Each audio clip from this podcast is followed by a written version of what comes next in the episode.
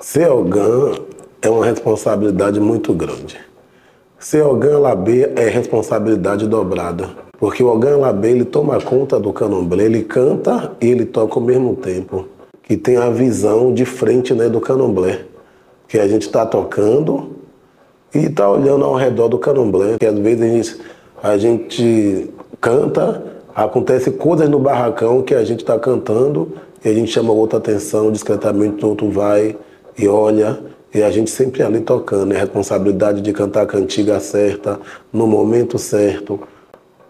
Né? Cantiga de orô que não se canta toda hora, cantiga de rum é uma, cantiga de xirê é outra, é uma função mágica. Candomblé tudo é mágica, mágica e fé. Que se você acredita, é fé. E o momento ele é mágico que você toca, você incorpora aquela imagem do, do, do, do Yong, do toque, né? Que quando você está tocando e cantando, tem hora que o povo, o povo diz, menino, pare de tocar aí, e você não está nem atentando que o mais velho já está dizendo para você parar e você está continuando tocando, que a energia é boa. A gente sente a presença viva do, do orixá, do vodum, do inquice, do caboclo. Então tudo isso é responsabilidade do Alabê, que ele tem que saber o momento certo né, para tocar. Por isso que eu me lembro do tempo antigo de seu Cipriano, né, que eu tenho essas pessoas como referência. Porque quando chegava aquele povo antigo das casas do Canambé, ele cantava um bocado de coisa. E aí piscava o olho assim para uma das ebombas para botar aquela pessoa para dançar mais Jorge. Eles cantavam, daqui a pouco a pessoa virava no santo. Né? Então a gente pega essas pessoas, né? Como nossa referência e constrói essa imagem, né, que a gente adquire o que essas pessoas deixou. Que nas nossas andanças a gente sabe o que canta e o que não canta. Por isso que a responsabilidade é muito, muito grande de ser alabê. E de ser tocador ao mesmo tempo. Porque você precisa tocar candomblé cadenciado. E às vezes a gente se perde muito nesse século, né? Porque as pessoas estão se esquecendo muito de tocar aquele candomblé lento, alto e compassado que estão escarregando muito. Que todo mundo agora é percussionista. Eu sempre digo assim a Totó e aos meninos, né? Eu não sou percussionista, não, Totó. Percussionista é você. Percussionista é Luizinho do Gege, é Yuri, é Kainan, é Lucas. Eu só toco atabaque. Eu me sinto atabaqueiro, como dizia o povo antigo. Porque se você tocar atabaque, então eu não sou percussionista.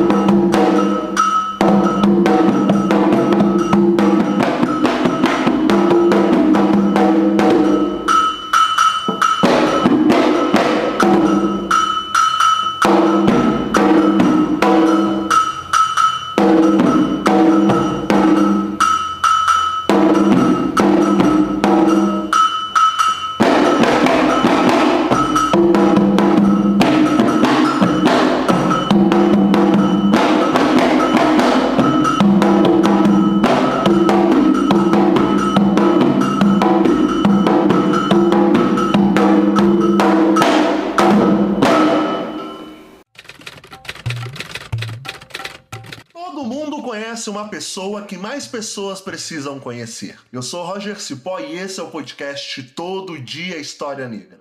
A cada dia eu apresento histórias para inspirar, celebrar, reconhecer e potencializar sonhos. Esse é o podcast onde pessoas negras contam suas histórias em primeira pessoa. Vamos ensaiar, né? Sou Valmir Cristiano de Matos Filho, Rogan.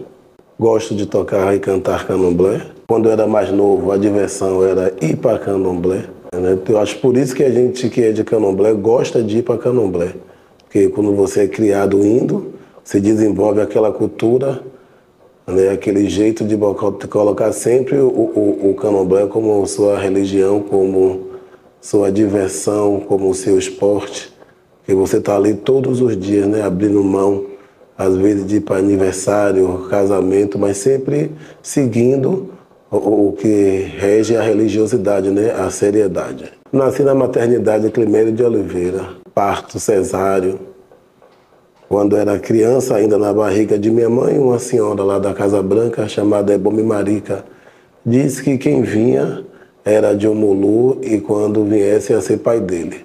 Lá na década ainda de 80 tá, e poucos, tipo 84, 85 ou menos, ela foi embora para o Rio de Janeiro e depois não voltou mais. E lá ela morreu. Então eu só fiquei Ogan apontado, não fiquei Ogan suspenso, que eu fui apontado na barriga de minha mãe.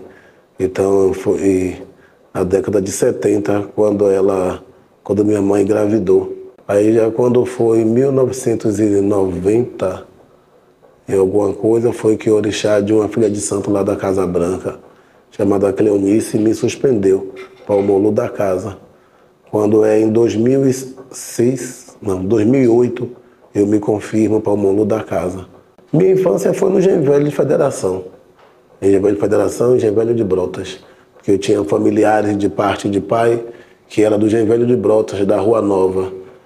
E de parte de mãe também, que morava no Engenho Velho na Federação, ali próximo ao Gantuá tem um lugar também que chama Federação e do Engenho Velho de Federação, da ladeira Manuel Bonfim, né, que era a ladeira que a gente descia e desce até hoje, que a gente passava um beco chamado Beco do Bambu, para chegar dentro da Casa Branca, porque tinha vários pés de bambu.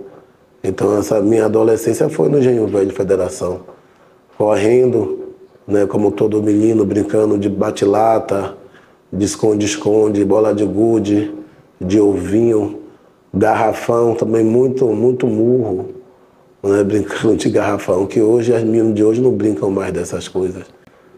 Né?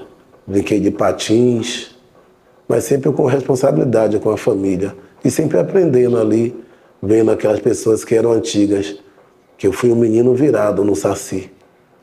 Eu fui um menino virado mesmo, de chegar e o povo dizer, Ave Maria, vê esse menino para aqui. Que eu era demônio. Era abusado mesmo. Que tipo de coisa que você aprontava? Tudo corria no barracão do candomblé. Do santo tá dançando, a gente passar para um lado, imitar o santo dos outros, tocar, que é o que mais criança faz, né? Quando tá em candomblé, é ver aquelas pessoas que dançam, imitar, imitar o santo do outro. E o adulto via e reclamava. Eu acho por isso que os adultos às vezes reclamavam muito e assim, eu não gosto dessa criança que quando a criança era virada mesmo, eles não, não contavam história. Né? Falavam mesmo, vem esse menino para aqui, meu Deus. Cresci no fundo assim de Canomblé, né? Que a gente. Eu não era de dentro do Canomblé, como morava lá dentro da Casa Branca, mas morava ao lado. Então, quando tinha as festas, a gente ia, eu ia à noite, às vezes, com minha mãe, com a minha tia Dadinha, que era que é de lá de Oxóssi. Minha mãe também é que é de Omolu, é de uma senhora chamada Isaura, que já morreu, que era irmã de santo de Manitinha, de Mãe Tatá e de outras antigas. Minha tia Dadinha era é que é de Oxóssi de Celina, de Odetolá.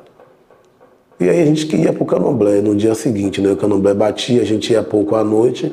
No dia seguinte tinha mesa fria lá na Casa Branca, né? Que a gente chegava para ficar olhando os erês chegar. E aí, quando distribuía aquela comida, os antigos diziam: menino, vai ali no mato para pegar folha de mamona. Aí a gente ia para pegar folha para poder comer né, daquela comida. E às vezes, dia de festa também tinha o campo do Vitória, na Vasta da Gama. Era um campo né, que tinha uma lagoa.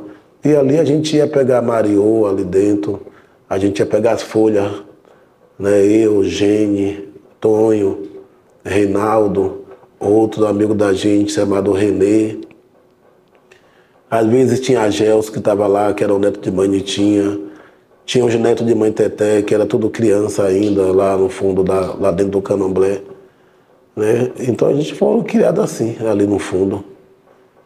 Tinha Jackson, outro menino de lá, da Casa Branca, que era o de algum de Cutu.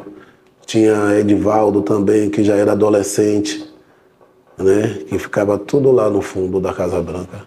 Me lembro, acho que eu tinha mais ou menos 10, 12 anos que eu ficava olhando, que eu já peguei seu Cipriano um pouco debilitado. Então a gente chegava, via seu Cipriano descer com a esposa dele, ele entrava lá pelo fundo da Casa Branca e dizia assim, de repente a gente se lembra desses essa memória afetiva que a gente tem das pessoas, né? Dizia assim, Teté, já cheguei. Ô, dona Anitinha, já cheguei. Aí a Anitinha estava lá, mamãe Teté, e o povo já no corredor, já arrumado, esperando para começar o candomblé. Aí eu ficava olhando aquilo ali, seu Cipriano, vi Jorge, vi Neguinho, vi Edmundo tocar muito candomblé, seu Vezinho, Arielso vi pouco, mas Geninho cantava mais do que Arielso, que são os irmãos também de lá. Tinha seu Vivi, um bocado de ogã velho, seu Agnello, que esses ogã, alguns que não tocavam, tomavam conta do candomblé, né, do barracão. E como era um menino virado no saci, então às vezes, para não estar tá correndo para lá e para cá, esses antigos olhavam assim, a gente não, não ficava. Eu fui olhando aqueles homens lá tocando, a gente criança, né, esquerdinha, que tinha que ficava fazendo, Bel, Fui olhando, aí um dia eu disse, eu comecei a tocar candomblé, aí eu comecei batendo na mesa. Depois eu peguei uma lata de gás, comecei a bater na lata de gás. A lata de gás, o fundo amassava. Aí eu tinha um amigo, não, tem o Reinaldo. Aí a gente começou a tocar candomblé na década de 82, 84. Eu me lembro, a gente pegava câmara de pneu cortava a câmara dos pneus, pegava um saco e aí a gente, com a borracha da câmara, fazia uma borracha assim para segurar o, a lata de cola, aquelas latas de cola desse tamanho. Aí a gente botava o saco, vinha com aquela câmera e ia puxando, e aí a gente batia, via que tinha ação de atabaque. Ali a gente ia batendo. E aí batia com cuidado, porque se batesse muito forte, o plástico rasgava. Aí, às vezes, para o plástico não rasgar, a gente forrava por baixo com papel de pão. Forrava com papel de pão e vinha com plástico também. O som ficava meio agudo, mas dava para tocar. E olhando né, aquele povo de dia na festa do Herê tocar, quando deixavam né, tocar na festa de Herê, porque de noite na Casa Branca a menina não tocava candomblé. Então, raro eram as crianças que encostavam, não, eles não deixavam. Aí foi assim que eu aprendi. Aí comecei a tocar na lata. Aí quando eu já fui fazendo 15, 16 anos, eu comecei a sair por aí pelo mundo, né? Como toda criança. A gente chegava adolescente nos candomblé, não tinha quem tocasse. Aí o povo disse, ah, esse menino toca aí da Baixo da Gama. A gente entrava, tocava o candomblé. Depois ia para casa, comia e voltava na rua pela Vasco da Gama quando a gente ia para o campo do Vitória, que a gente ia abusando, voltava, aí chegava lá na Casa Branca, botava as folhas, largava lá. No dia seguinte a gente ia, quem quisesse tocar um tabaco deixava, quem não ficava reclamando, batia na lata, ficava olhando aquelas pessoas né, que eles tinham mais apreço, deixava eles tocando, que eles não simpatizavam muito, que eu era muito realmente um menino virado. Então não, não, não ficava tocando muito. Né? Conheci seu Amanso do Jejo, eu era adolescente, criança ainda, mas ainda tenho lembrança de seu Amanso do Jejo tocando, seu Amanso do Jejo cantando. Que eu fui menino mais do Velho, então esse candomblé eu via. Né? Quando eu já comecei a andar mesmo para ir para um bocado de candomblé, tinha vários candomblés que a gente tocava. Na casa de Luzia da Lucaia, na Vasco da Gama, na casa de Luiz da Muriçoca, na casa de Maria Pequena de Jexá, que era uma senhora que tinha candomblé ali, na Muriçoca, na casa de Angélica, uma de Ogum. Tinha na casa de Mida, que a gente descia para tocar candomblé, tudo, tudo com fome de atabaque. Né?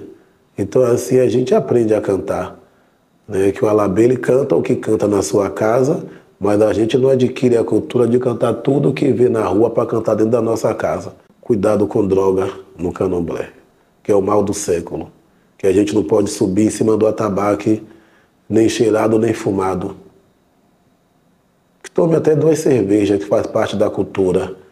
Que a gente encontra essa cultura, né? Que a gente vai para um candomblé, passa de um bar antes.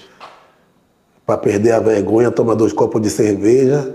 O povo antigo tomava uma quente para perder a vergonha.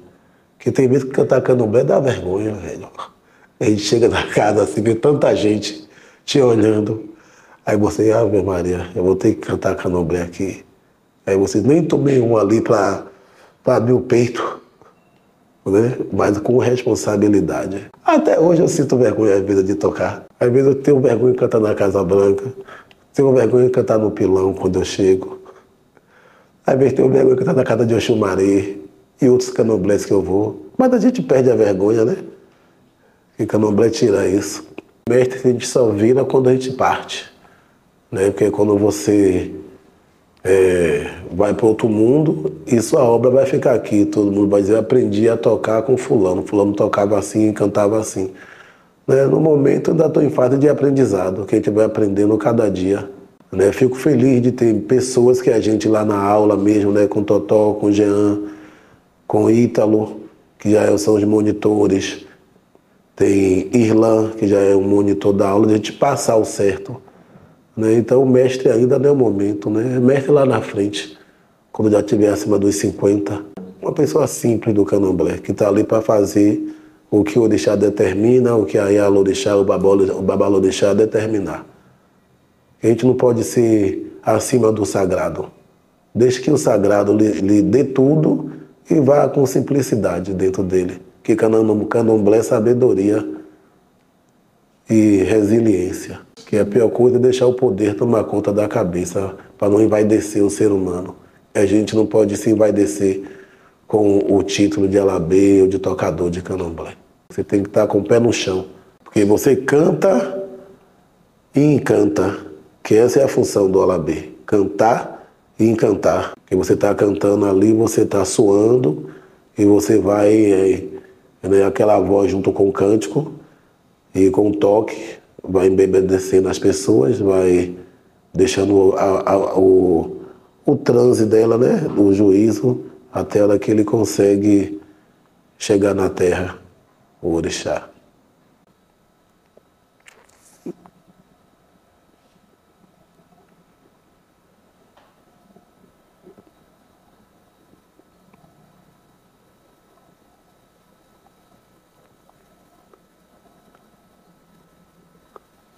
Muita coisa.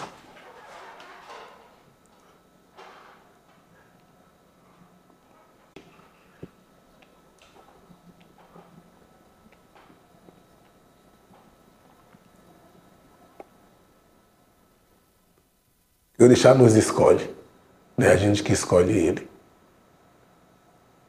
Eles nos escolhem nos dão, e nos dão caminho. E só, só temos a agradecer a ele é tudo. Pela energia dele, dele ser orixá vivo. Não que os outros não sejam, mas ele é vivo. E a gente tem prova dos momentos que a gente passa na vida que chama por ele e ele lhe responde. São vários, são vários. Né? Quando eu me confirmei, foi um momento bonito para mim. Quando eu comecei a trabalhar, que eu tenho outro orixá também muito importante na minha vida. Que é o Shoghi Ayomolu. Que eles dois não me deixam cair. Eles dois me botam no caminho para trabalhar, para levantar todo dia. Então, só essa força da editar, eu não tenho palavras eu não vou, não vou ficar jogando confete em cima deles, não. Porque senão eles vão ficar mais vaidosos. é? Minha mãe trabalhava na maternidade Climeiro de Oliveira, funcionária pública federal. E tinha uma vaga lá para trabalhar no almoxerifado, para carregar peso. A minha mãe falou com o diretor, aí eu fui para Climério. Eu entrei na Climeira em 91, carregando caixa no almoxerifado, de setor em setor. Aí quando foi no final de 91, teve um corte, aí eu saí. Quando foi 92, com a nova gestão, eu voltei para lá.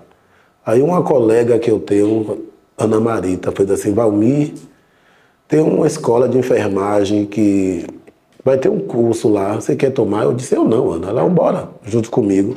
Aí eu fiz, fui e fiz o curso de auxiliar de enfermagem na época. Aí comecei a fazer o curso. Quando eu me formei auxiliar, eu acho em 2006, 96, foi isso mesmo, 96 para 97. Aí surgiu uma vaga na maternidade. Como na maternidade não tinha homem ainda que trabalhava na assistência, aquilo era na maternidade muito antiga. Aí a diretora de enfermagem gostava muito de mim, porque eu trabalhava certo, aí me botou para ser técnico da ambulância. Então eu comecei a trabalhar lá, transferindo pacientes. Aí passei muitos percalços na vida, e aí não tinha muito concurso. E quando eu me confirmei, eu me tornei funcionário público do Estado.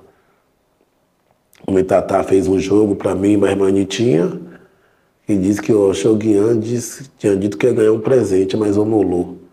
Mas eu tenho um amigo né, que eu gosto muito dele, Neném do Gege, que é uma pessoa também segura do que faz. Ele também tinha me dito, quando você se confirmar, você vai ganhar um presente. Eu tinha feito um concurso, eu nem sabia que eu ia ser chamado. Aí quando foi em 2008, me confirmei em 2007.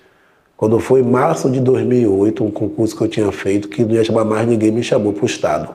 Aí em 2008 eu virei funcionário, 2008 virei funcionário público.